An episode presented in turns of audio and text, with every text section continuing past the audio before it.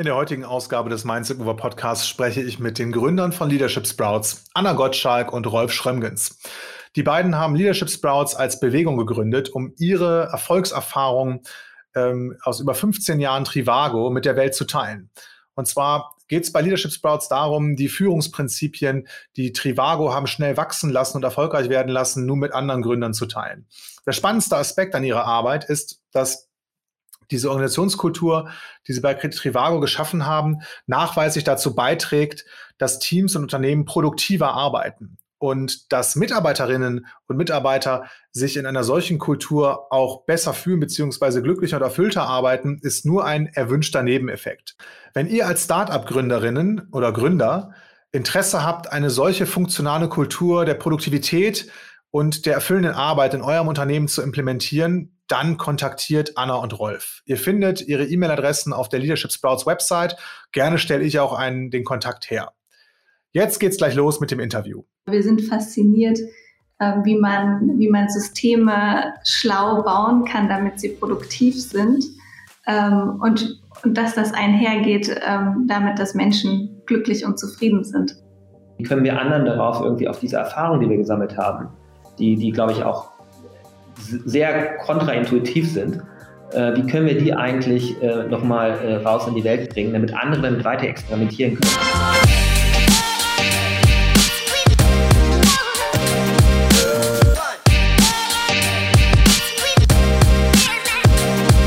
Mindset Movers Positive Entrepreneurship Podcast.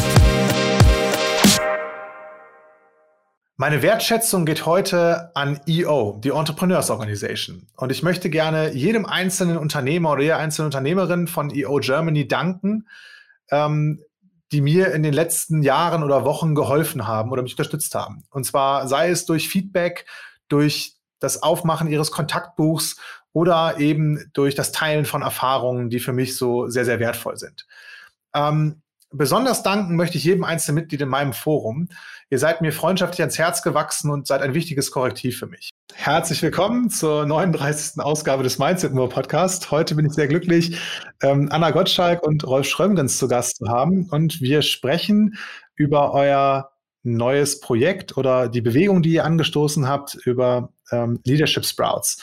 Und ich möchte gerne, ich bin total begeistert, ich habe mich schon sehr, sehr gefreut, ähm, als ich Rolf letzte oder vorletzte Woche in einem Clubhouse-Talk dabei hatte.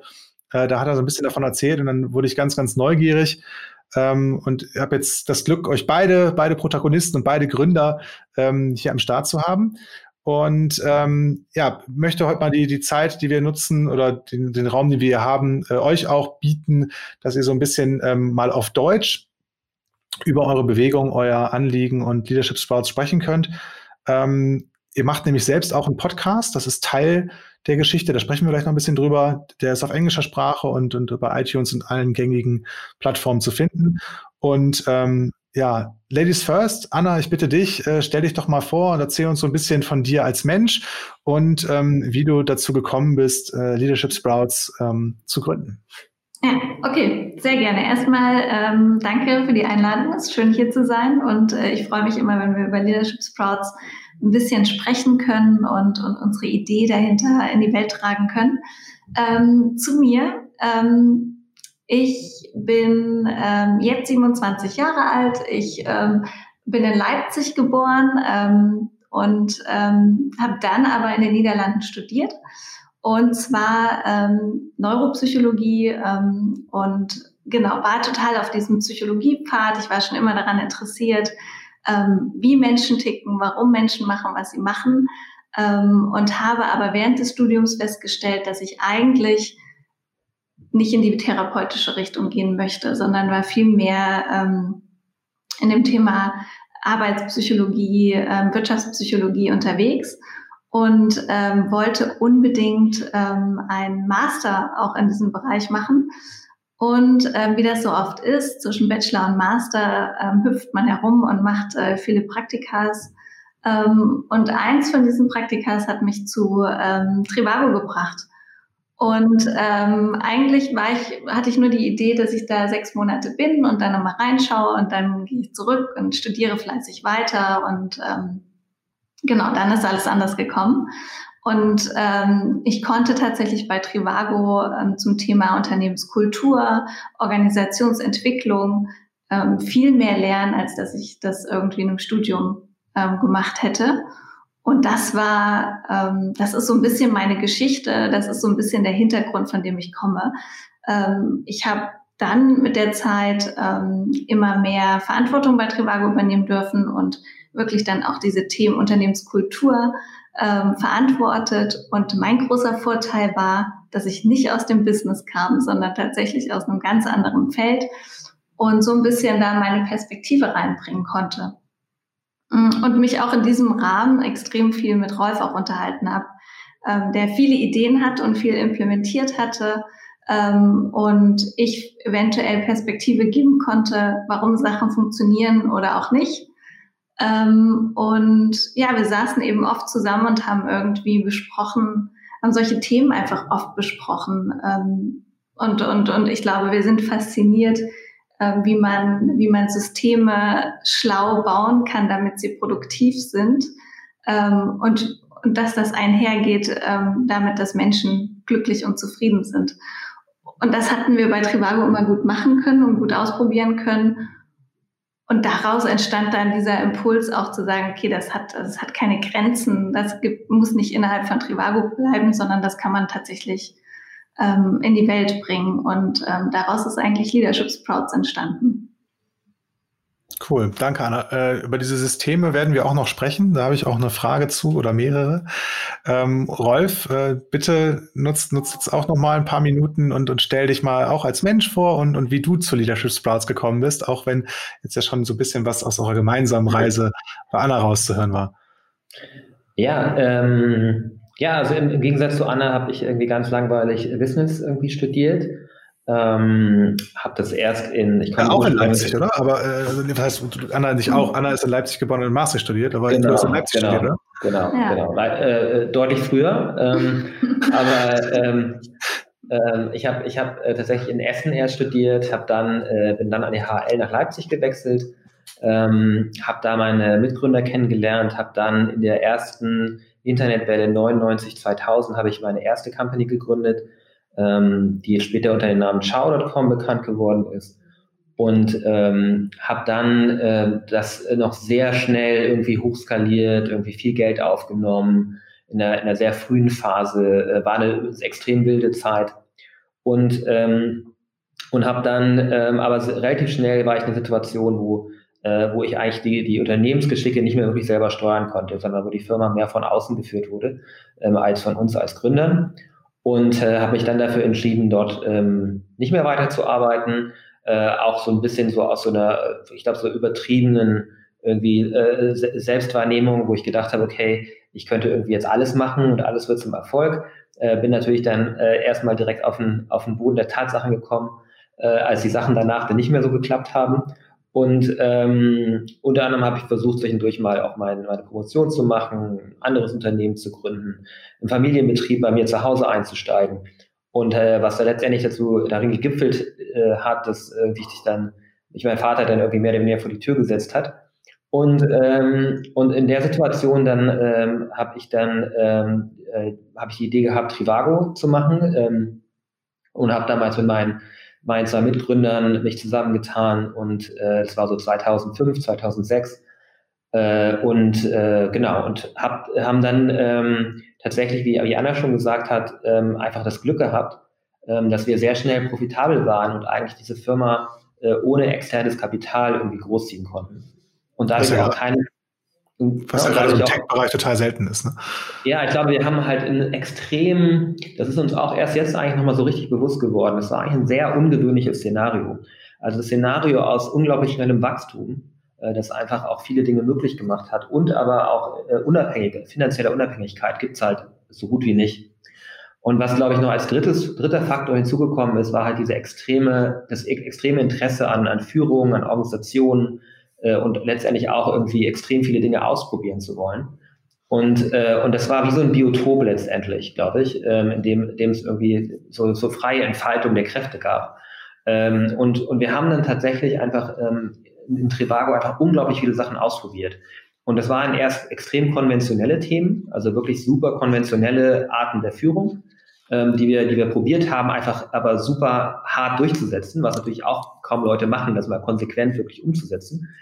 Ähm, und das haben wir gemacht, ne? also wirklich so wie aus dem Lehrbuch irgendwie uns irgendwie so Führungskonzepte äh, äh, ausprobiert und haben dann halt aber im Laufe der Zeit festgestellt, äh, dass die halt nicht funktioniert haben. Und das hat mich so ein bisschen auch selber bekehrt, weil ich eigentlich natürlich auch aus einer eher traditionellen, konventionellen Idee von Führung irgendwie entsprungen bin. HL ist jetzt bestimmt nicht, damals war es definitiv nicht irgendwie unkonventionell.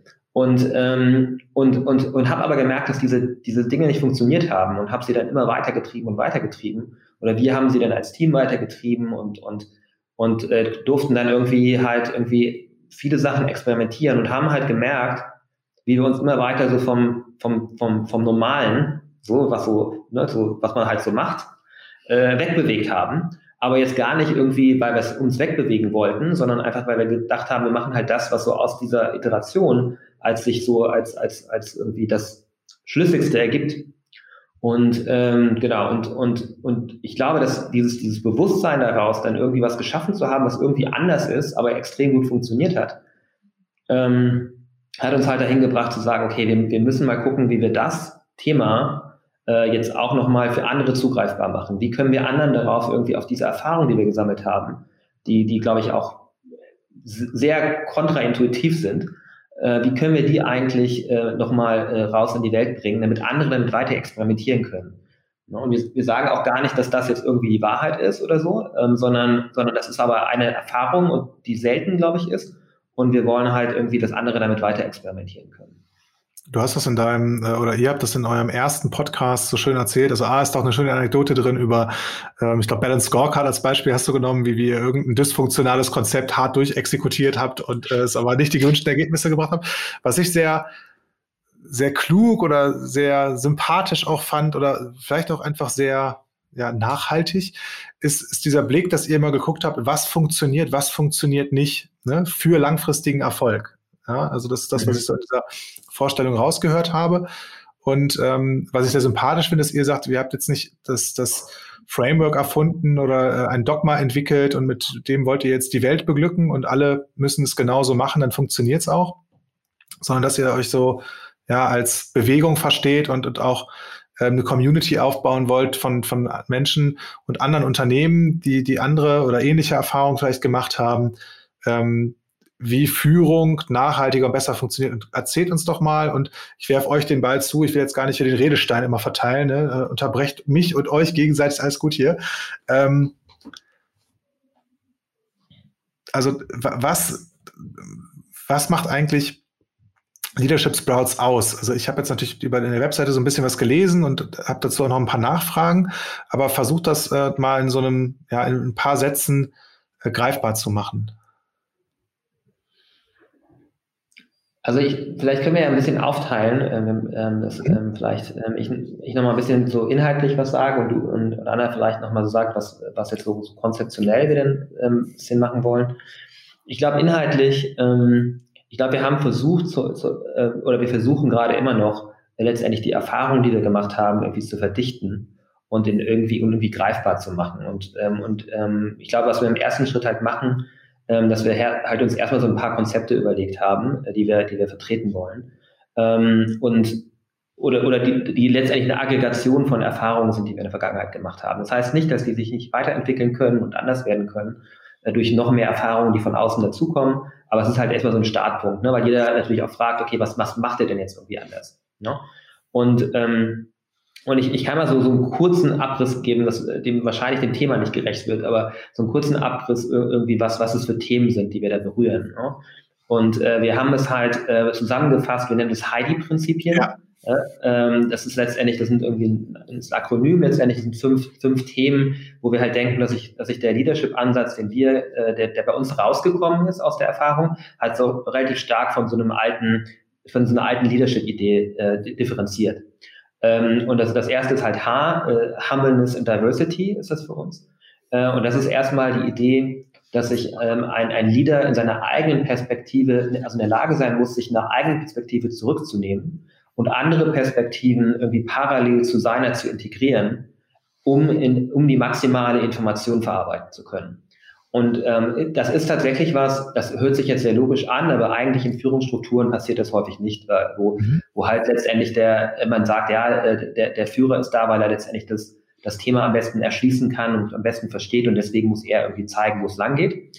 Und das glauben wir halt nicht. Er muss halt irgendwie versuchen, verschiedene Perspektiven zu integrieren. Und das ist letztendlich die beste Verwendung von Informationen. Ja. Und, das, und deswegen äh, baut sich auch Humbleness und Diversity ist eigentlich so, so, so zwei Seiten der gleichen, der gleichen Idee eigentlich.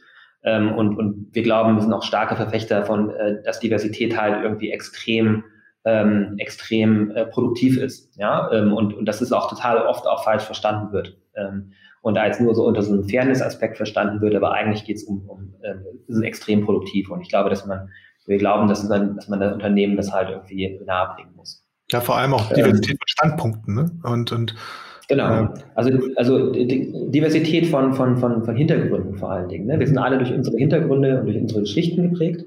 Und um, umso unterschiedlicher unsere Geschichten sind, äh, umso unterschiedlicher sind auch unsere Perspektiven.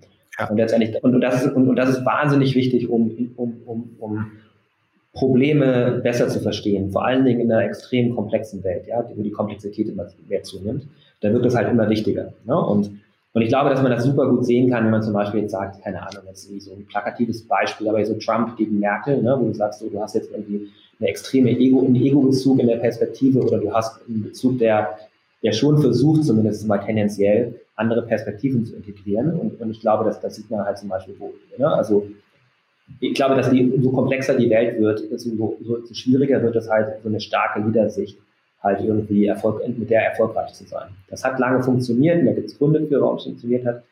Aber ich glaube, dass das, ähm, dass das halt in der, in der komplexer werdenden Welt immer weniger funktioniert.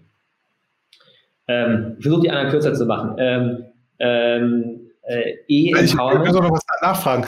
Humbleness, ja. ist das eher, ähm, ist das auch so eine Charaktereigenschaft von, von euch als Leadern gewesen, dass du sagst, hm, wir waren irgendwie eh immer schon so humble, das findest du einfach, äh, so, ich, ich sehe eine Funktionalität in, in Humbleness, also ähm, weil es überhaupt erstmal dafür sorgt, dass andere Meinungen auch nach oben gespült oder überhaupt äh, äh stattfinden dürfen, ja, und niemand Angst haben muss, dass die entwertet werden. Und das ist ja sowas, was oft in diesen äh, Hierarchien den klassischen, ich sag mal, Rechthaber-Hierarchien, also worum es darum geht, cover your ass und mhm. keine Fehler zu machen und so weiter, ähm, eben nicht stattfindet. Also da widerspricht man nicht gerne den, den, den Chefs oder wie auch immer oder den, den, den, den Leadern. Ähm, oder hast du noch eine andere Funktionsperspektive auf Humbleness oder ihr? Also nee, die geht schon sehr, sehr stark in diese, in diese sehr pragmatische Richtung, ne? zu sagen, ähm, die Wahrscheinlichkeit, dass du alleine als Führungskraft die bessere Entscheidung fällst, ist einfach so gering. Mhm. Und es ist nicht schlau, dass du durch dein eigenes Verhalten ne, irgendwie jetzt diese Entscheidung durchdrückst und im Zweifel ist die nicht richtiger. Ich will jetzt auch nicht sagen, nicht falsch, ne, weil das ja alles irgendwie relativ ist im Kontext, aber es, es macht einfach auf einer, auf einer ganz pragmatischen Sicht und auf einer ganz operativen Sicht gar keinen Sinn. Du hast auf jeden Fall nicht die meiste Information. Ähm, und, und, und die Wahrscheinlichkeit, dass durch, durch ein Team und dadurch, dass du das Team empowerst, dass Leute zusammenkommen, sich austauschen und unterschiedliche Perspektiven zusammenbringen, viel mehr Information und viel mehr Perspektive auf das Problem oder auf eine Entscheidung ähm, als ohne. Und, und ich glaube, daher, also daher kommt das sehr stark getrieben. Das geht natürlich einher, also in der Konsequenz bedeutet das, dass man natürlich mit den Mitarbeitern und mit einem Team ähm, ganz anders umgeht und dass man ganz andere fundamentale Organisationen erstellt, ähm, die das überhaupt erstmal erlauben. Genau, und, und ich glaube, ich glaube, ähm, hast, hast, du hast gesagt, seid ihr jetzt irgendwie besonders humble? Ähm, ich, ich, glaube, ich glaube nicht zwangsläufig. Ich glaube nicht, dass jeder von uns, und ich glaube auch, würde jetzt auf mich persönlich, wenn ich auf mich zurückschaue, auch nicht denken, dass ich jetzt extrem humble war. Aber was wir tatsächlich schon geschafft haben, ist Mechanismen einzuführen, ähm, die dich irgendwie humble werden lassen. Und ich, ähm, und, und ich glaube halt, dass, äh, dass es irgendwie, dass das irgendwie viel, viel wichtiger ist, als jetzt zu sagen, okay, wir heiren jetzt nur People, die hum Leute sind, die humble sind. Ich glaube, das findet man halt auch sehr schwer raus. Und sondern, sondern ich glaube, man kann aber ganz viel machen im Unternehmen letztendlich. Ähm, um, um Systeme aufzubauen, die halt so gebaut sind, dass es halt wahnsinnig schwer ist, für dich nicht humble zu werden. Ja? Ähm, und ich glaube, wenn da du kann ich direkt mal reingehen. Äh, genau, bring uns direkt mal ein Beispiel, weil unsere Zuhörer und Zuschauer wollen ja im Zweifel ja. Dinge adaptieren und Sachen für sich lernen und hier irgendwelche Nuggets rausziehen, was auch immer, äh, und gucken, gucken, was wir da, was wir tun können. Wir machen auf jeden Fall im Heidi-Konzept auch gleich noch mit, mit E weiter und gehen das Akronym komplett durch. äh, und ich habe sowieso viel Zeit mitgebracht. Also ähm, ja. nach solchen Schätzen suche ich ja auch. Ja? Kein also Problem. was für Systeme kann man installieren? Ja, Unternehmen, kann, also die, die Leute so ein bisschen mehr bescheidener oder, oder mhm. ähm, offener für, für Diversität. Ja, also ich kann da ähm, nur auch aus, äh, aus eigener Erfahrung sprechen. Ne? Also als ich äh, zu Trivago gekommen bin, war, glaube ich, das, das ähm, Krasseste, mit dem ich konfrontiert wurde, dieses ähm, starke und ähm, sehr inhaltlich ähm, verdichtete Feedback. Ähm, also ich glaube, also man, so vorher kennt man das, dass man einmal sagt, was man so, ne, das sind so deine Stärken und ich glaube, darauf könntest du dich verbessern. Okay, das ist alles irgendwie so auf einem super äh, ne, oberflächlichen Bereich findet das statt. Und bei Trivago muss ich sagen, hatte ich das erste Mal, wo ich echt irgendwie so zehn Seiten Report gekriegt habe, 360 Grad Feedback von allen Leuten, mit denen ich zusammengearbeitet habe, die wirklich detailliert aufgeschrieben haben, äh, wo sie denken, wo ich extrem stark drin bin und wo sie super Potenzial haben, für was sie mich schätzen. Ne? Und genauso gut ähm, haben sie mir gesagt, wo sie denken, wo ich mich echt entwickeln könnte und müsste, um erfolgreicher zu sein, um äh, besser im Team zu arbeiten, was auch immer das am Ende ist. Und das, und das Schöne ist, es war nie, es ist kein, es ist nie ein böses Feedback oder es kommt einem auch niemals vor wie ein, wie, wie Kritik an dir selbst. Natürlich musst du das dann lernen und das ist dann der Weg, um humble zu werden. Also dieses, dieses Feedback als, als wirklich als Geschenk, das klingt wie so eine blöde Plattitüde, aber tatsächlich dir das anzunehmen ähm, und zu merken, nee, da sind wirklich Leute und die haben jetzt ganz viel Zeit da rein investiert, mhm. um dir zu sagen, ähm, wo du dich verbessern kannst. Und die haben wirklich Beispiele da reingeführt und die haben sich wirklich auch tief überlegt, wie sie das formulieren und so. Und, und das ist, glaube ich, das hat mir persönlich extrem geholfen. Und dazu kommt, dass man jetzt nicht nur den Report bekommt und sich das selber durchliest, sondern da ist immer eine Person, die sich mit dir zusammensetzt und das mit dir durchgeht. Also du hast richtig so ein Feedback-Gespräch, das geht anderthalb, zwei Stunden und da spricht man nur über sich selbst, wo man gerade ist, wo man hin möchte ähm, und dann eben über das Feedback und vor allen Dingen über seine eigenen ähm, Schwächen und Blindspots. Und das muss ich sagen, das hat also zumindest mal so ein Mechanismus, wo man sich sehr stark mit sich und seinem Ego auseinandersetzt und ähm, auf jeden Fall ähm, Humbleness trainiert. Ähm, genau, also das ist, ist so ein Beispiel, ne, was, was geholfen hat, und wie, wie habt ihr das entwickelt? Also ähm, war das auch so ein, so ein Prozess, dass diese Feedbackbögen immer länger wurden? Und ähm, du hast jetzt gerade beschrieben, Anna, dass das auch wertschätzend war und dass du das auch als wertschätzend annehmen konntest, weil das ja schon mal eine Aussage ist, dass sich jemand überhaupt die Zeit nimmt und nach Beispielen sucht und das irgendwie formuliert und dass man das sich als Bashing empfindet. Vor allem im zweiten Teil, also die äh, das Optimierungspotenzial, ja. ja genau, oder konstruktive Kritik. Äh, oder einfach auch Dinge mal aufzeigen, die nicht funktioniert haben. Ähm, mhm. wie, wie, wie, habt ihr das entwickelt? Also wir haben es wir haben's selber entwickelt ähm, und aus der Idee raus, dass wir gesagt haben, warum ist es eigentlich so, dass immer nur eine Person letztendlich dir Feedback gibt? Mhm. Müssten dir nicht alle Leute um dich rum irgendwie Feedback geben können? Ähm, und, äh, und dann ist es halt durch viele Iterationsstufen gegangen. Das, ähm, es hat einen quantitativen Teil und es hat einen, äh, und es hat einen qualitativen Teil. Also Anna hat jetzt gerade den qualitativen Teil beschrieben.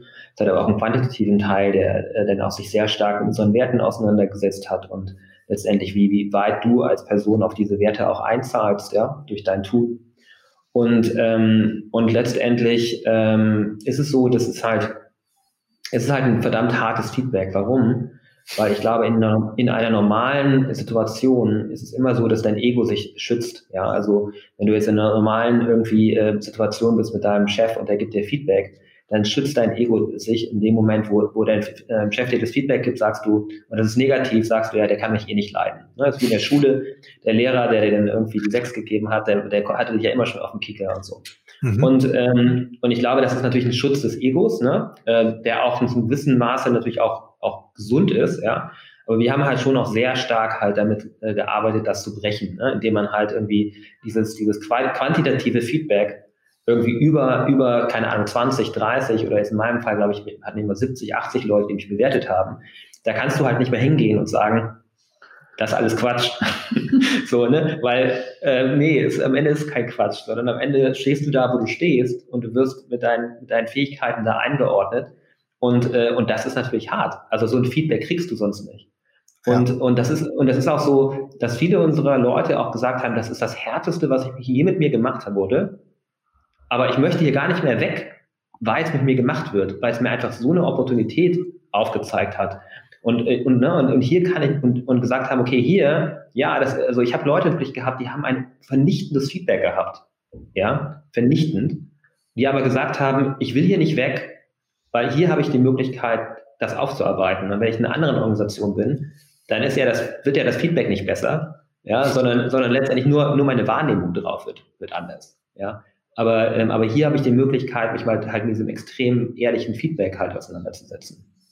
Und, ähm, und ich glaube, dass das, ähm, und, und, und, und das ist natürlich, es gibt ganz verschiedene Mechanismen letztendlich. Natürlich hat jeder dann die, die, äh, die Tendenz, äh, Leute irgendwie sehr positiv irgendwie ins, insgesamt zu bewerten, aber das haben wir dann gar nicht zugelassen, weil wir dann so eine Art Curving auch hatten und so, ne? Also auch, musst du schon auch sehen, wo bist du jetzt im Verhältnis zu anderen und so. Also, ähm, und, und das ist tatsächlich hart, ähm, aber ich glaube, dass es dazu geführt hat, dass Leute halt irgendwie sich sehr differenzierter oder im, im Ablauf differenzierter wahrgenommen haben. Und meine eigene persönliche Erfahrung dabei ist halt auch, dass ich Leute halt in dieser Entwicklung beobachten konnte. Ne? Also dass sie, das, ist halt, das haben wir halt über viele Jahre gemacht.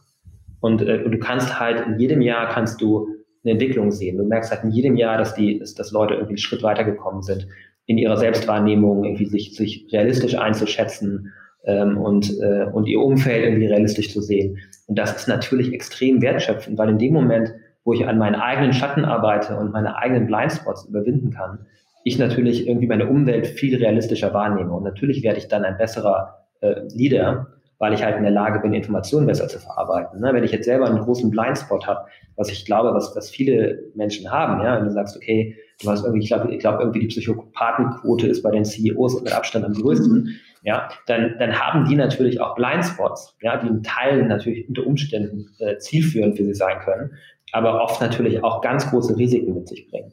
Und, ähm, und ich glaube, dass das, ähm, dass, es, dass es natürlich eine viel stabilere irgendwie äh, äh, Performance gibt, irgendwie in dem Moment, wo man in der Lage ist, irgendwie sich selber halt besser wahrzunehmen. Okay. Und da gibt es auch, da gibt's auch tatsächlich auch viel Research dazu, dass, dass das wirklich stark mit, mit Erfolg auch korreliert. Und ähm, jetzt, um nochmal den, den Sprung dann zu Leadership Sprouts zu machen, ähm, diese Erfahrung würdet ihr auch teilen ähm, und, und ihr leitet auch Menschen oder andere Unternehmen an, die das wollen oder ähm, dieses System oder, oder äh, ich sag mal, umfassendes, holistisches Feedback ähm, irgendwie einzuführen und ähm, also zum Beispiel konkret für sowas könnten äh, Unternehmen äh, euch nutzen, ja? Genau, das ist jetzt, äh, es wäre jetzt zum Beispiel ein Tool, ne, wo wir äh, das wir als Tool vorschlagen könnten. Ne? Aber es gibt natürlich ganz, ein ganz großes Spektrum drumherum ähm, von, von Maßnahmen, die man machen kann.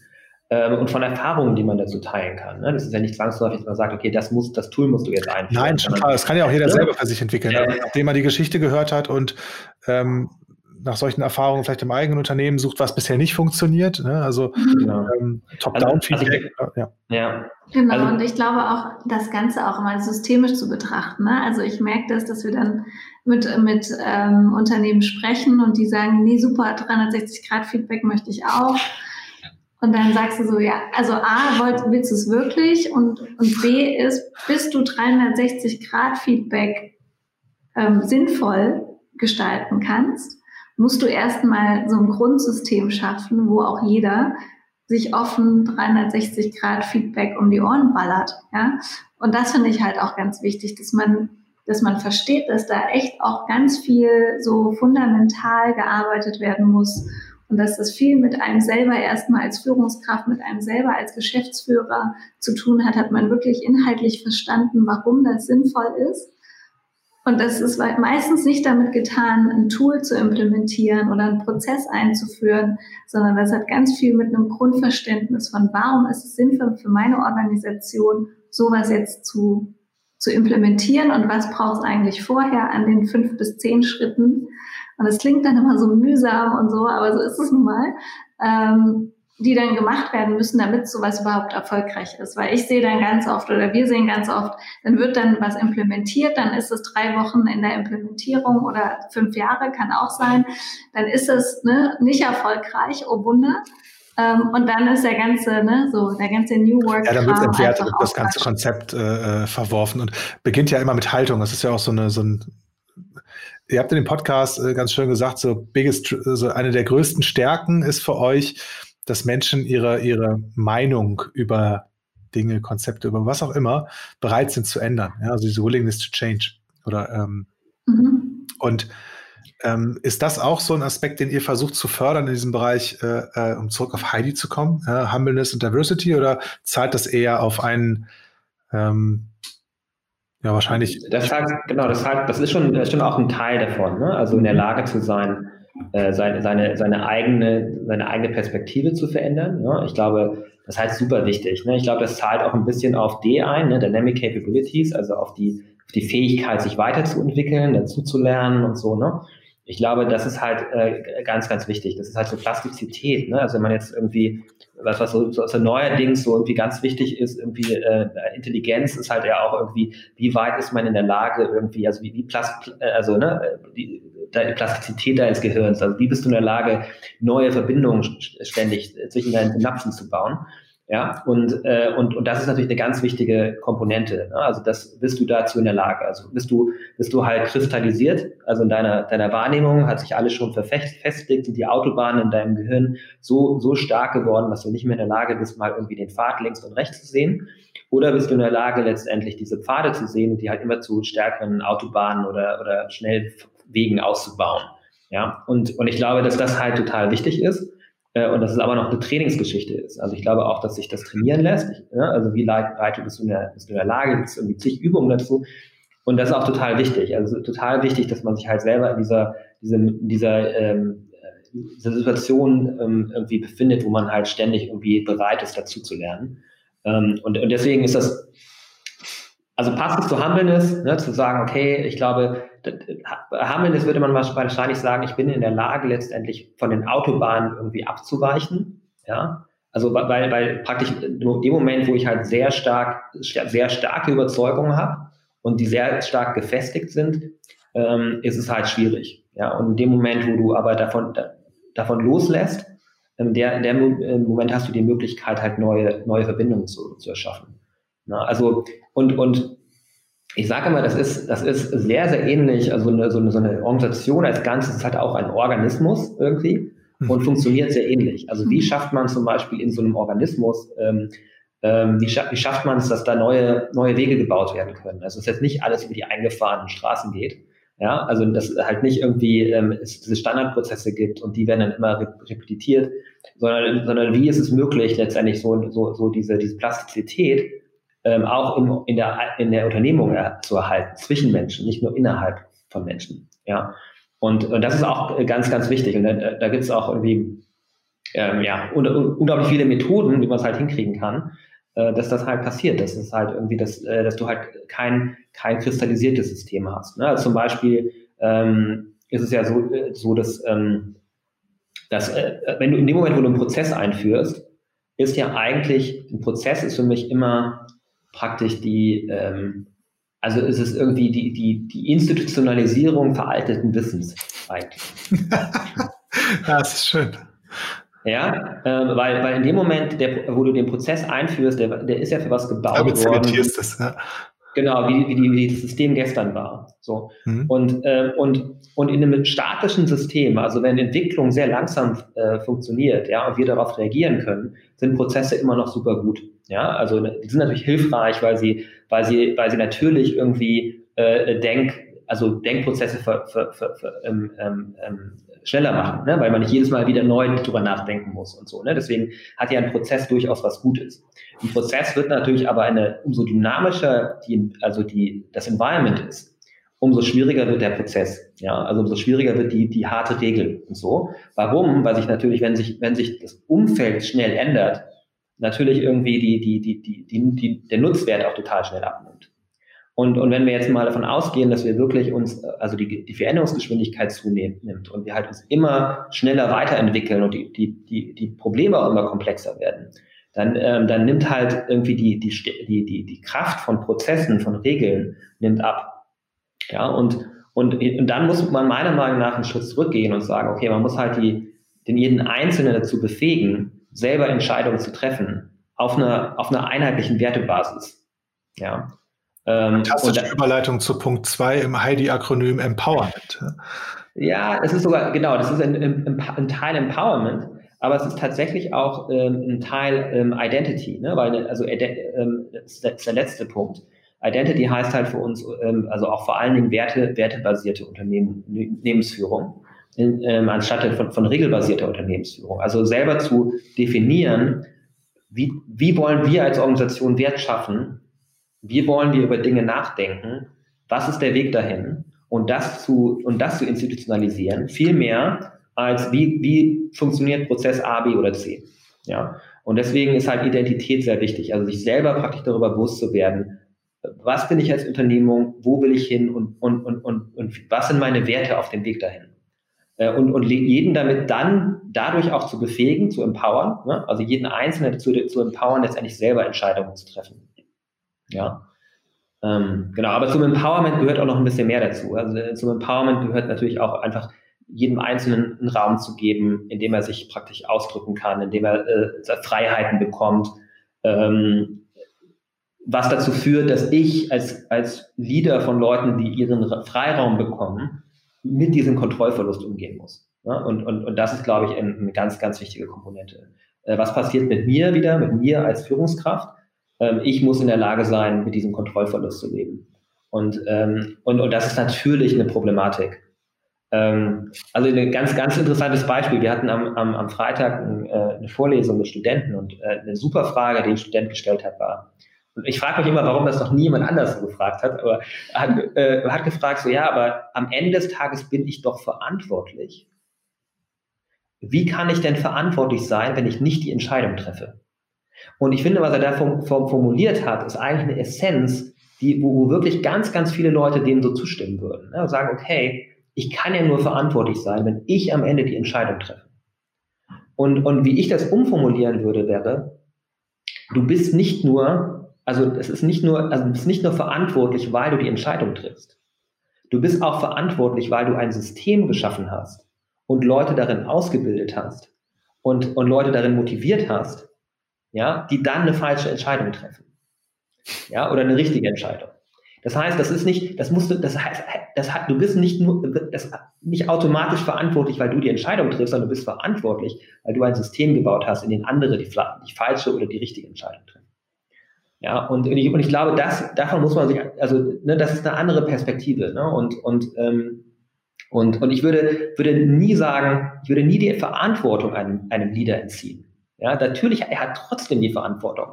Selbst wenn, äh, sollte die Entscheidung irgendwie durch jemanden in seinem Team getroffen worden sein, trotzdem hat er natürlich die Verantwortung, weil er am Ende dann die Verantwortung hat, seine Leute richtig auszubilden, die richtigen Leute einzustellen ähm, und, und die richtigen Systeme zu schaffen, die dem Team ermöglichen, darauf produktiv zu sein.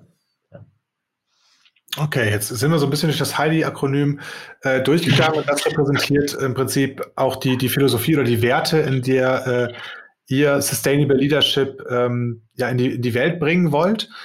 Ähm, oder das von dem Erfahrungshintergrund, den ihr bei Trivago gesammelt habt.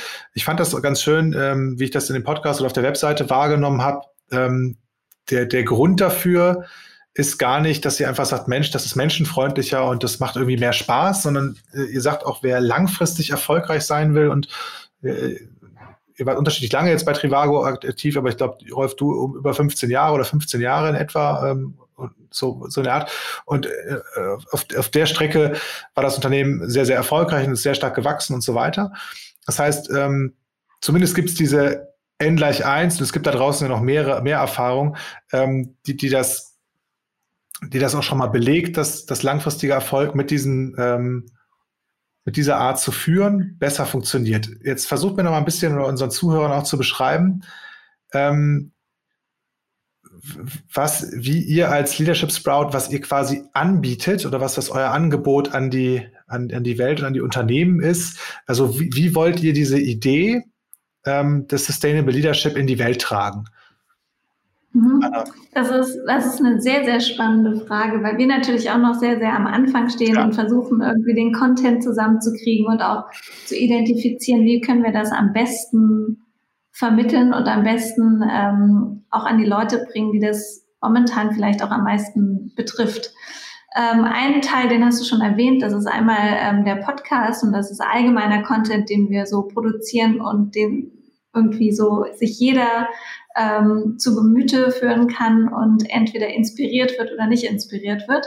Aber wir haben auch das Gefühl, dass extrem viel Inspiration schon da draußen ist. Ne? Also, also ich weiß nicht, es gibt Tausende an Leadership-Büchern. Es gibt viele Podcasts, die sich mit dem Thema äh, beschäftigen. Es gibt, ähm, es gibt wirklich extrem viel und es, und viele sagen ja auch, ja, finde ich auch.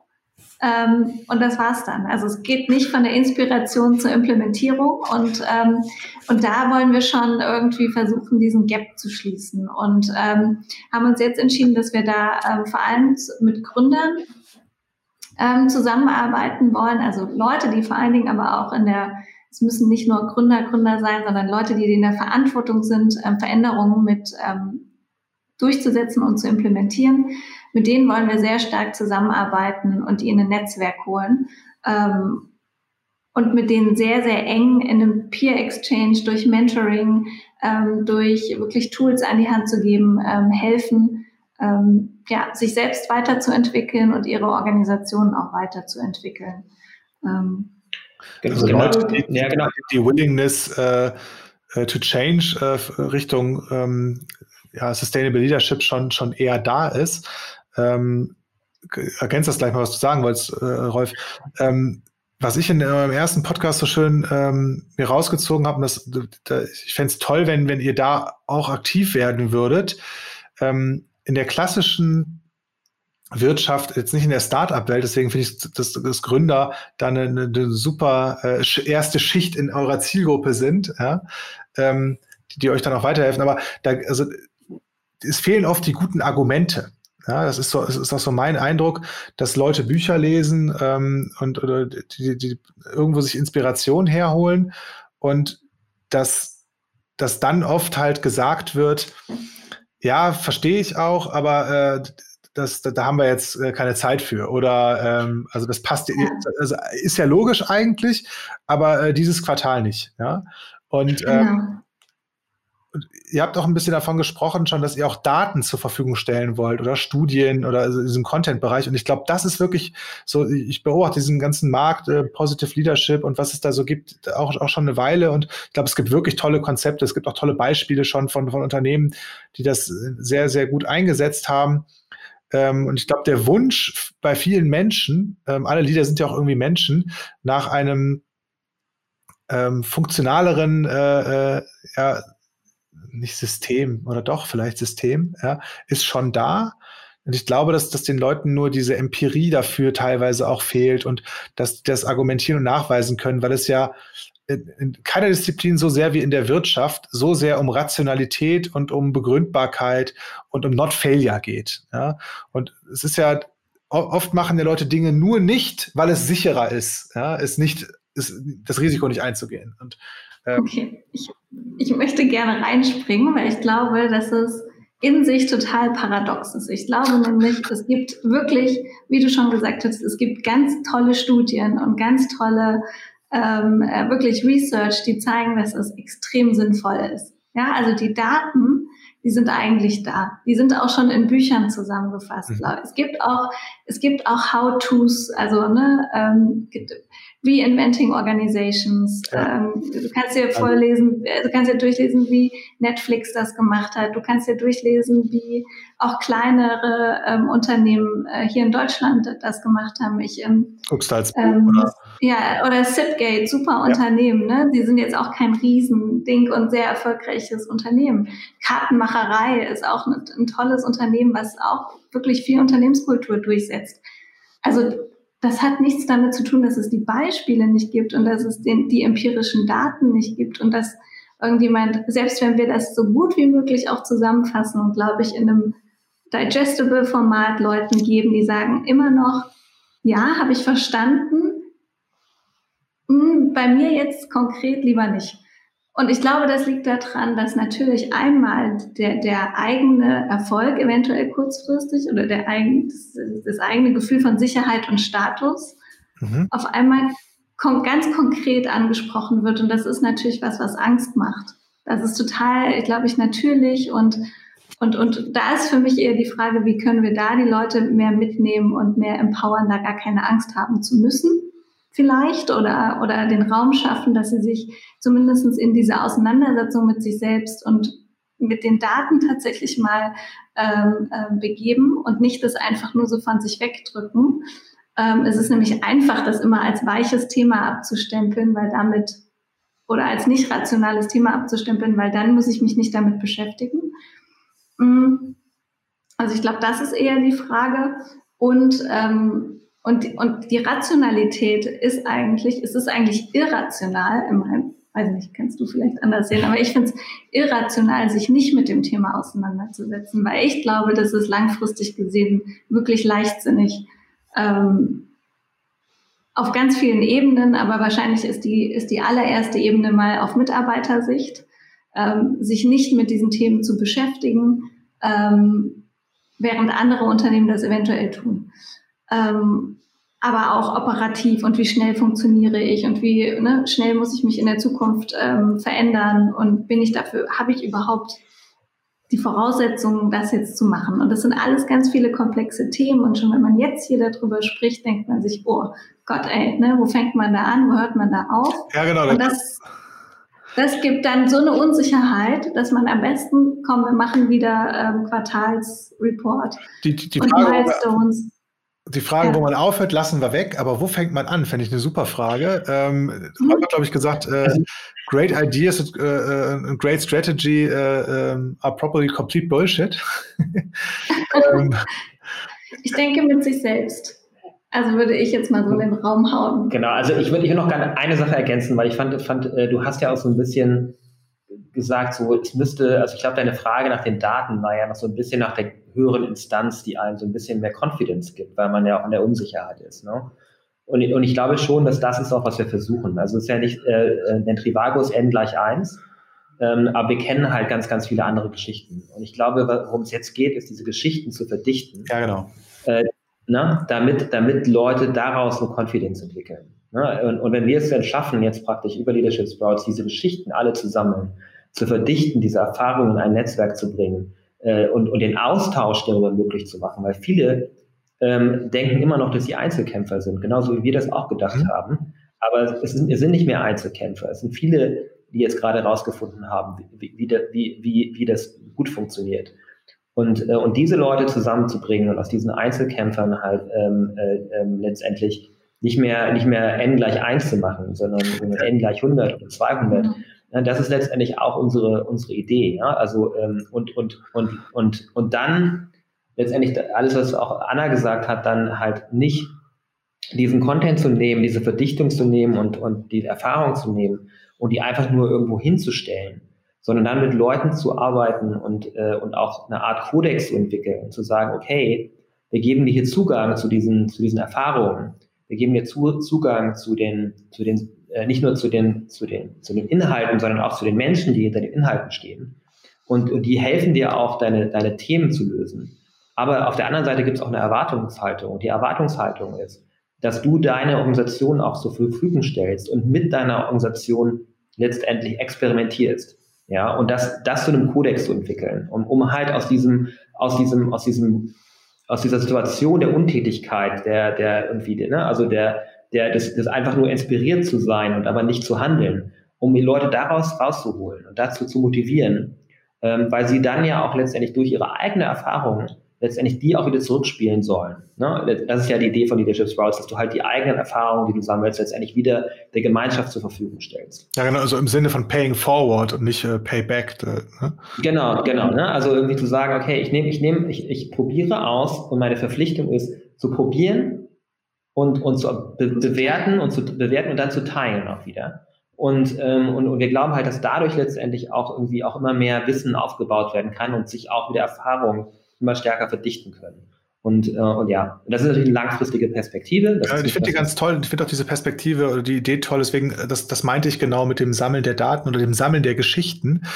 Ähm, ich erlebe das immer wieder, dass einzelne Leute davon total inspiriert sind, ob es jetzt Substanzboom oder andere einzelne kleinere Unternehmen sind. Und dann wird aber trotzdem immer in Frage gestellt, waren die deshalb, also aus einem kausalen Grund oder trotzdem erfolgreich. Ja? Mhm. Und ähm, es ist in der, ich sag mal, ich kann den Prozentsatz natürlich gar nicht ausmachen, aber in einem wahrgenommenen Großteil der klassischen Wirtschaft ähm, wird halt reinhauen und, und äh, äh im Hamsterrad schneller laufen, jetzt mal im übertragenen Sinne gesprochen, als das Core-Rezept plus Optimierung und Optimierung von irgendwelchen Prozessen oder Systemen oder was auch immer, ähm, als das äh, Allheilmittel gesehen. Ja? Und das macht halt mhm. Menschen irgendwie wenig Spaß, ist auch wenig inspirierend und so weiter. Und ich glaube, dass das eine große Chance auch äh, ähm, äh, für euch ist, ähm, das, das noch mehr in die Welt zu tragen, diese Confidence zu schaffen. Also, dass, dass ihr diese Geschichten mhm. sammelt und verdichtet und dass es dann äh, Common Sense wird, weil das ist nicht mehr widerlegbar. Jede einzelne Geschichte ist im Zweifel widerlegbar. Natürlich kann jeder, der es entwerten will, es entwerten. Das ist auch in Zukunft noch so, keine Frage. Aber ähm, wenn ihr hinreichend viele Geschichten gesammelt und, und tolle Menschen, ähm, die, die, die daran mitwirken wollen und das schon getan haben, in der Community vereint, dann, dann geht es, glaube ich, nicht mehr weg. Ja, und das, äh, das, das wäre echt schön. Ähm, warum? Ich habe die Erfahrung. Achso. Genau. Nee, nee, ich glaube, ich glaube, ich glaube, die, vor allen Dingen stehen die Erfahrungen einfach für sich, ne, so und, und die kann man auch nicht, nicht, nicht, nicht wegzaubern, ne, sondern, sondern, sondern die Erfahrungen, ne, und, und die teilen wir und, ähm, und am Ende des Tages muss trotzdem noch jeder entscheiden und, und, und, ähm, und, und vielleicht gibt es ja auch ein anderes System, was irgendwie funktioniert. Ähm, wir sind schon sehr stark dadurch motiviert, dass wir denken, dass es eine extreme Logik hat ja, und dass diese, und das ist ja auch der Grund, warum es erschaffen wurde. Es wurde ja nicht aus einer, aus einem Dogmatismus erschaffen, sondern es wurde aus, einem, aus einer Logik äh, geboren, die dahinter war. Und, ähm, und deswegen glaube ich, hat es schon auch eine, auch eine Relevanz, sich damit auseinanderzusetzen. Und, und ich glaube, die Relevanz wird dann aber noch größer, wenn man halt irgendwie viele, viele Cases zusammenbringt. Beschreib die Logik bitte nochmal so ein bisschen oder, oder klar. Ja, also ich meine, ich meine, ähm, ich, also ich glaube, wir haben jetzt schon, schon viele, viel, viel Logik gebracht, wo man jetzt gesagt hat, okay, warum, warum ist jetzt irgendwie Humbleness wichtig? Ne? So am, am Ende des Tages, glaube ich, geht es ganz stark darum zu sagen, was, also in, in, in, in, einem, in einem ständig wechselnden Kontext, was, was, was wir eigentlich, was eine erfolgreiche Unternehmung eigentlich ausmacht, ist eine bessere Möglichkeit der Informationsverarbeitung. Ja, und das ist jetzt überhaupt nicht, das ist jetzt wirklich irgendwie, es hat nichts mit, mit, mit irgendwie Humanismus oder was auch immer zu tun, sondern es geht einfach darum, wie schafft man ein Operating System, was in der Lage ist, Informationen besser zu verarbeiten. Ja? Und wenn du jetzt die, diese Heidi Principles durchgehst, dann hat, hat jedes, ist jedes dazu auch irgendwo connected. Mhm. Ja, also das äh, Humbleness, ne, es, geht, es geht um Perspektivwechsel, habe ich erzählt. So, ne, ähm, Empowerment, Empowerment ist es, ist, weil, weil, weil, die, weil auch, weil du, weil du, weil die Information einfach immer schlechter wird, wenn sie nach oben wandert. Ja, also das, das, ne, sondern gefiltert, so, immer, schlechte genau, immer, immer stärker, schwieriger. immer stärker, immer stärker gefiltert wird. Ne, genau, genau. In, ähm, Intrinsic Motivation, ne, weil irgendwie auf, auf einmal es nicht mehr da ist, dass ähm, ein, ein großes Problem von Unternehmungen ist, dass sie sich halt, dass sie versuchen extrinsisch zu motivieren und auf einmal halt das Interesse der, der Firma und das Interesse des Einzelnen auseinanderfällt. Ne? So, also in dem Moment, wo du eine extrinsisch, starke extrinsische Motivation hast, hast du ein Principal Agent Problem. Ne? Also du hast ein Problem zwischen dem, zwischen der, zwischen dem, der, der, der führt und der geführt wird. Ja, und der hat eine eigene Agenda. So. Und natürlich ist ein System, in dem jeder eine eigene Agenda hat, die nicht auf den Unternehmenszweck ausgerichtet ist, ist, ist, ist, ist natürlich extrem ineffizient. So, ne? so, das heißt also, und, und, und, und das deswegen irgendwie sich von der extrinsischen Motivation zu lösen und zu einer intrinsischen Motivation, die jeder irgendwie in sich hat, irgendwie ähm, sich damit auseinanderzusetzen, ist einfach, schafft ein extrem viel äh, effizienteres System.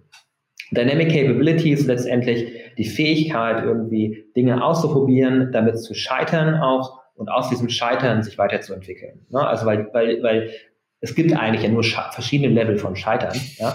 Und, ähm, und, und, und letztendlich daraus aber zu lernen und sich daraus weiterzuentwickeln, ähm, ist einfach eine viel, viel effizientere Informationsverarbeitung. Ja.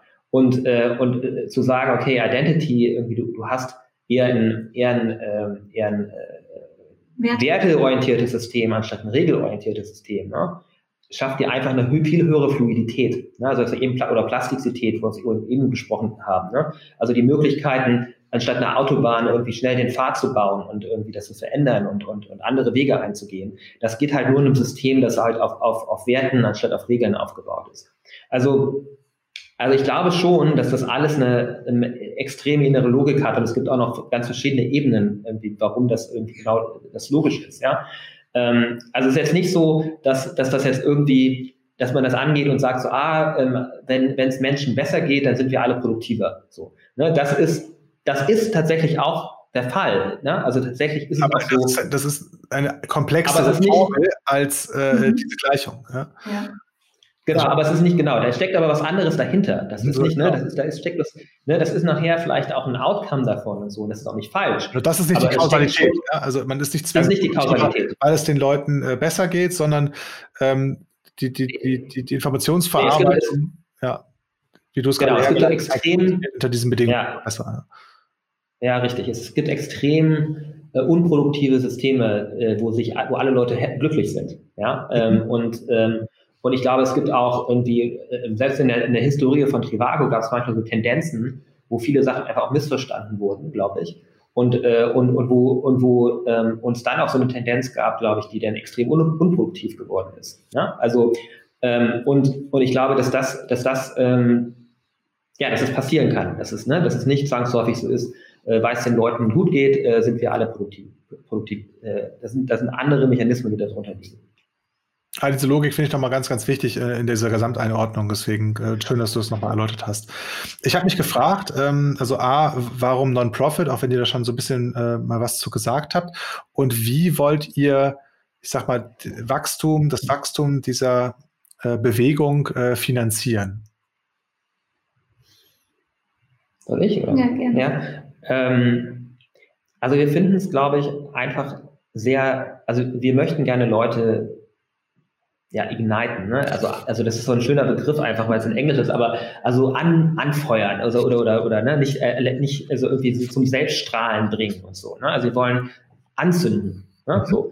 Und, äh, und ich glaube, dass es halt leichter ist, Leute anzuzünden, wenn es nicht irgendwie immer diese Rückkopplung gibt über, okay. Klingt falsch auf Deutsch. Ja, es klingt falsch, aber ähm, also, also, also das, sie sollen halt selber, aber man sagt ja schon mal, Leute sollen für was brennen. Ne? Also selber praktisch ja. auch intrinsisch irgendwie für was motiviert sein.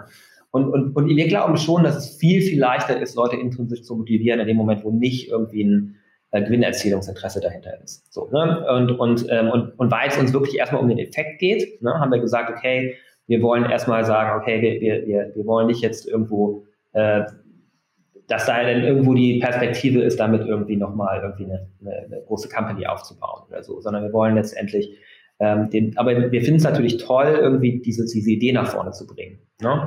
Und deswegen halt irgendwie so, so äh, die Purpose-Idee, dass man sagt, okay, die Company gehört eigentlich sich selber und, und letztendlich und, und, und wir finanzieren durch die Profits finanzieren wir halt nur den, den, äh, den, den eigentlichen, die eigentliche Idee der, der Company.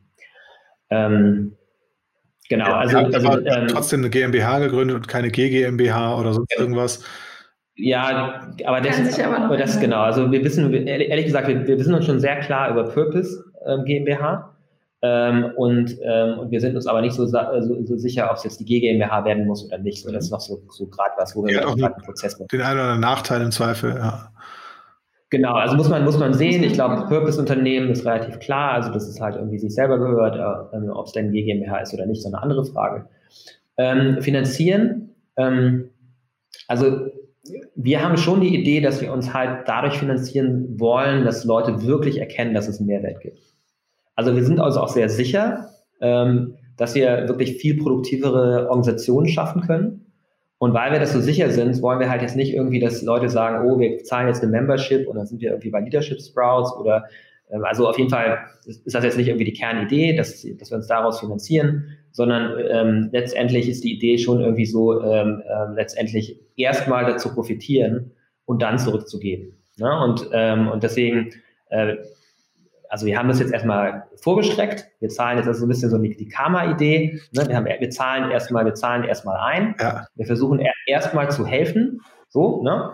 Und wir glauben einfach, dass in dem Moment, wo Leute realisieren und dann vielleicht auf eine Ebene kommen, wo sie realisieren, okay, das ist wirklich, das war wichtig für mich und meine Organisation, dann letztendlich auch bereit sind äh, zu sagen, okay, ich, ich gebe auch zurück und Kein ich möchte diese Organisation. Ja, oder hm? also äh, so eine Alumni-Idee vielleicht auch, dass das äh, Unternehmen, die, die das genutzt und äh, davon partizipiert haben und den Wert für sich erkennen oder erkannt haben, dann gerne äh, in irgendeiner Weise Re Reward äh, zurück oder nach genau. rauszahlen, äh, um, um das weiteren anderen Unternehmen, anderen Menschen zu ermöglichen. Genau.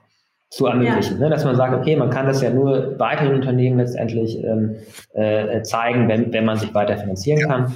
Ähm, und da muss man, muss man schauen, ob das funktioniert. Ich glaube, äh, grundsätzlich äh, kann ich mir gut vorstellen, dass es funktioniert. Also gerade wenn man mit Leuten sich auf eine Reise begibt, wo sie, wo sie irgendwie auch viel über sich selber nachdenken und so. Ich glaube, dass es dann auch eine hohe Bereitschaft gibt, an einem, an einem Punkt später zu sagen, okay, nee, ähm, das, das, das hat schon viel Wert geschaffen und einen Teil davon gebe ich jetzt auch zurück. Ähm, und, aber das ist eine Wette, ne? Das ist eine Wette, muss man ausprobieren, ob es funktioniert oder nicht. Ähm, aber ähm, ja, aber das ist ja auch das Menschenbild, in das wir investieren ne? und an das wir glauben. Und deswegen ist es halt auch nur konsequent. Okay. Ähm, wir sind jetzt schon bei, bei knapp einer Stunde angekommen. Ähm, ich ich habe noch zwei Fragen an, an jeden Einzelnen von euch oder an äh, mhm. erstmal an, an Anna und dann an Rolf. Ähm, wenn die Leute, die uns jetzt hier zuschauen und zuhören, eine Stunde Zeit die Woche haben, vielleicht in der Rolle als HR-Verantwortlicher ähm, oder ähm, als Unternehmer oder als, als Führungskraft, ja, und ich habe einfach Menschen, ähm, die, die, die ich führen soll. Was wäre ähm, ein, ein, Tipp oder eine gute Idee, ähm, wie die eine Stunde die Woche verwenden können, da, damit es für sie besser funktioniert oder für ihre Organisation? Und da ihr beide so eine unterschiedliche Perspektive auch habt, auch durch eure Historie, bekomme ich äh, vielleicht äh, auch zwei unterschiedliche Antworten. Und ich nehme aber auch zweimal die gleiche. Ja, es ist natürlich immer schwer, weil wir, glaube ich, auch schon so viel uns darüber austauschen, dass wir ähm, da ähm, eine sehr ähnliche Antworttendenz vielleicht haben. Deswegen versuche ich mal tatsächlich aus der reinen HR- und ähm, Org-Design-Perspektive zu, ähm, zu denken. Ähm, ich glaube, ein Thema ist, also was, was oft schwierig ist oder was ich auch bei anderen Unternehmen jetzt mitkriege, ist ähm, tatsächlich, also wie kann ich auch einer Geschäftsführung ähm, diesen Impact deutlich machen. Also nicht einfach nur zu sagen, okay, wir haben jetzt hier, wir brauchen das oder wir brauchen jetzt Talent Engagement, das ist total wichtig, weil das haben alle. Und wenn wir in, äh, im War of Talent irgendwie bestehen wollen, dann brauchen wir das jetzt auch sondern sich davon mal loszulösen, so ein bisschen von diesem Competition-Gedanken wegzugehen und sich auf die eigene Organisation zu fokussieren, zu sagen, okay, warum brauchen wir das jetzt oder warum brauchen wir auch eigentlich irgendwas nicht? Ja? Und dann die Sachen, die man braucht, dahinter wirklich ein ganz klares Why zu formulieren. Also warum brauchen wir das? Welche Probleme löst uns das? Und das eben gut an die Verantwortlichen zu vermitteln. Also was ich immer ganz gruselig finde, ist, dass es eine HR-Abteilung ist, die dann verantwortlich ist, sowas in ein Unternehmen zu bringen. Das ist immer so, oh, jetzt kommen die Trullers wieder von der HR. So wird es ja oft in der Wahrnehmung dann irgendwie gespielt, ne? Ähm, sondern dass es wirklich ernsthaft verstanden wird, dass man das den, den, den Führungskräften, die sich dann meistens damit auseinandersetzen müssen und die ihre Mikro-Environments, ne, Mikro-Umgebungen ja schaffen in ihren Teams, wo entweder Kultur gelebt wird oder nicht. Ja? Es wird so oder so Kultur ähm, gelebt. Ne? Da, genau, genau. Aber die, die du dir wünschst oder halt eben nicht, ähm, dass man also die abholt, dass es da einen guten Plan gibt, ähm, dass man verstanden hat, warum man das machen möchte und das dann sozusagen ähm, implementiert. Das ist so mein, mein Tipp. Da, es lohnt sich da dreimal drüber nachzudenken, bevor man was in eine Organisation kippt und dann verpufft es oder es verbrennt und eigentlich ähm, geht so die Glaubwürdigkeit an, an diese Systeme dann schnell kaputt mhm. ähm, und verbrennt halt schnell. Ja. Danke. Hm. Dann versuche ich es mal aus der, aus der, aus der Gründersicht. Ähm, also ich wiederhole mal, was ich äh, zuletzt noch mal in einem anderen Podcast gesagt habe, was irgendwie so die, äh, was ist so meine, ähm, mein Ratschlag, irgendwie so final an, an Gründer. Und ich glaube, da habe ich gesagt, ähm, hin und wieder mal fünf Prozent den, den Fuß vom Gas nehmen. Und, ähm, und ich glaube, das ist total wichtig. Ich glaube, dass man, dass man sich, ähm, oder ich, spreche mal von mir, ich glaube, ich hatte eine Zeit, in der ich mich extrem irgendwie festgefressen habe ähm, weil ich einfach dachte, meine Zeit ist so wertvoll und ich muss jede, jede Zeit irgendwie in das stecken, was jetzt mein vorrangiges Ziel gerade ist. Und habe Nächte durchgearbeitet und eigentlich gar nicht festgestellt, wie unproduktiv ich eigentlich war, weil ich mir nicht den Freiraum gegeben habe, in die Selbstreflexion zu gehen. Und, und ich glaube, dass das ein ganz, ganz entscheidender Punkt ist. Ich glaube, ähm, sich in kurze Zeit zu nehmen, am besten jeden Tag, müssen ja auch nur zehn Minuten sein, ne? Es muss ja nicht die eine Woche, Stunde, Stunde sein. Und, und aber mal ein bisschen drüber nach, also ein bisschen mehr in die Selbstreflexion zu gehen. Idealerweise mit einer anderen Person oder mit einer Peergruppe oder was auch immer, aber irgendwo letztendlich in diesen Diskurs zu gehen, ähm, ist, glaube ich, die aller, allerwichtigste Sache. Und, und, es geht, und dann geht es gar nicht darum, was der Inhalt ist. Ich glaube, der Diskurs mit sich selbst ähm, ist dann schon der Katalysator letztendlich, um, glaube ich, viele von diesen Dingen irgendwie zu verstehen, zu entdecken, ja. Und, und es ist ja auch total in Ordnung, wenn man jetzt nicht irgendwie die Erfahrung von Leadership Sprouts übernimmt, sondern seine eigenen Erfahrungen macht.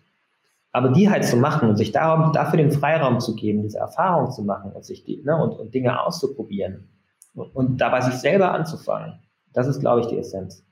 Okay.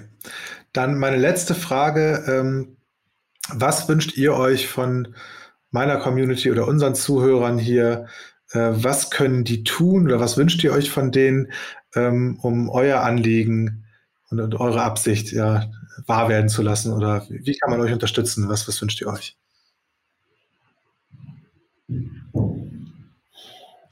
Ich habe eigentlich so ein, mein, mein Ansatz ist eigentlich immer so, ich, ähm, möchte Leute eigentlich gar nicht dazu bringen, dass sie nicht, also dass sie was tun, weil sie mich irgendwie mit irgendwas unterstützen wollen, mhm. sondern äh, ich finde es eigentlich ganz gut, wenn sie selber irgendwo Interesse entwickeln. So und wenn und, und sich und, und dann geht es vielleicht wieder um Freiraum und vielleicht eine, eine Offenheit, ja. Aber irgendwie offen zu sein, zuzuhören, offen zu sein, auszuprobieren. Äh, und das muss nicht, das müssen nicht nur wir sein, das ist wahrscheinlich mit deinem Podcast. Ich, ich wette, ich glaube, wir haben schon festgestellt, dass wir uns in vielen Sachen äh, sicherlich auch ähm, äh, viele Ähnlichkeiten haben in unserer Überzeugung.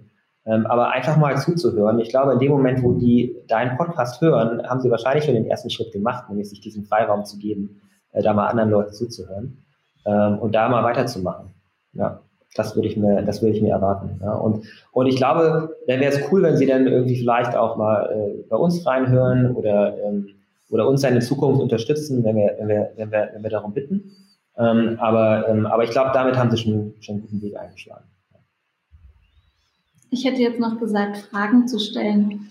Also wenn irgendwas da unklar ist oder irgendwas noch viel zu abstrakt ist und ähm, ne, ähm, und, und noch nicht konkret ist oder so. Ich bin, ich bin immer ein Riesenfan davon, einfach äh, Fragen zu stellen und, und Dinge auch zurück zu challengen, wenn man sagt, nee, vollkommen andere Erfahrungen gemacht oder so, dass man da miteinander spricht, an, anstelle irgendwie aneinander vorbeizureden. Ja, geht mit uns in die Diskussion ja. und, und widersprecht uns auch. Ne? Also, äh, weil, weil ich glaube, wir können alle nur irgendwie smarter werden, wenn wir uns äh, offen mit, mit, mit Visier runter irgendwie begegnen und, äh, und uns austauschen, weil natürlich ist es nicht so, dass da jetzt da draußen gibt es wahrscheinlich nicht eine Person, die jetzt sagt, ah, genau so hundertprozentig, sondern da gibt es immer Leute oder jeder Einzelne hat einen Punkt, wo er sagt, so das finde ich irgendwie überhaupt nicht. Und, äh, und wir können aber nur als Personen alle besser werden, wenn wir uns da viel offener begegnen und uns da gegenseitig die Meinung sagen. Okay, also herzlichen Dank euch äh, für eure Zeit. Ich habe heute äh, Nachmittag ganz viel gelernt ja, und äh, finde auch dieses ähm, Erfahrungsfundament hinter eurer Hypothese beziehungsweise hinter eurer Erfahrung. Es ist ja mehr als eine Hypothese, ja, die ist ja schon validiert. Ähm, total hilfreich und was war sehr überzeugend. Ich habe total Bock, nochmal zu irgendeinem anderen Zeitpunkt mit euch zu sprechen und das so ein bisschen zu verfolgen und zu beobachten, wie sich Leadership Sprouts äh, weiterentwickelt und, und, und gedeiht. Ja, und wünsche euch äh, noch einen großartigen Abend oder äh, Nachmittag nach Berlin und ähm, freue mich, euch irgendwie wieder zu begegnen bald. Ja? Danke. Danke, hat uns äh, ganz großen Spaß gemacht. Ja, echt, war, war cool. Freue mich aufs nächste Mal. Cool. Ciao. Ciao. Ciao. Für mich war das Interview mit Anna und Rolf sehr erkenntnisreich und ich werde die beiden und ihre Arbeit weiterhin beobachten und das hier im Podcast mit euch teilen. Wenn ihr weitere Unternehmerinnen oder Unternehmer kennt, die eine ähnliche Kultur der außergewöhnlichen Produktivität und der Menschenzugewandtheit in ihrem Unternehmen geschaffen und implementiert haben, teilt es mir bitte mit. Schreibt es mir in die Kommentare, schreibt mir bei LinkedIn oder eine E-Mail an arne at mindsetmovers.de. Ich suche nach Gründerinnen und Gründern, die solche Geschichten zu erzählen haben, die zu einer oder mehreren der drei Positive Entrepreneurship Hypothesen passen. Um diese Hypothesen für euch nochmal deutlich zu machen, die erste ist, unternehmerischer Erfolg folgt persönlichem Wachstum. Die zweite Hypothese ist, die inspirierendsten Unternehmen bieten ihren Mitarbeitern in irgendeiner Weise einen Sinn oder haben eine große Vision. Und die dritte Hypothese ist, Menschen entfalten ihr ganzes Potenzial eher in Netzwerken als in klassischen Hierarchien. Ich suche nach Geschichten, die zu diesen drei Hypothesen passen und freue mich, wenn du mir dazu was schreibst. In den kommenden Wochen habe ich wieder weitere spannende Unternehmerinnen und Unternehmer hier im Podcast. In der nächsten Woche erwartet euch das Interview mit Oliver Flasskemper, Bitcoin.de Gründer und Serienunternehmer. Mit Oliver spreche ich darüber, wie es ihm gelungen ist, bei seinen verschiedenen Gründungen den Wechsel von der Chefrolle zur Unternehmerrolle zu finden. Natürlich sprechen wir über Bitcoin.de und über unternehmerische Visionen. Also nächste Woche wieder einschalten. Bis dann. Ciao.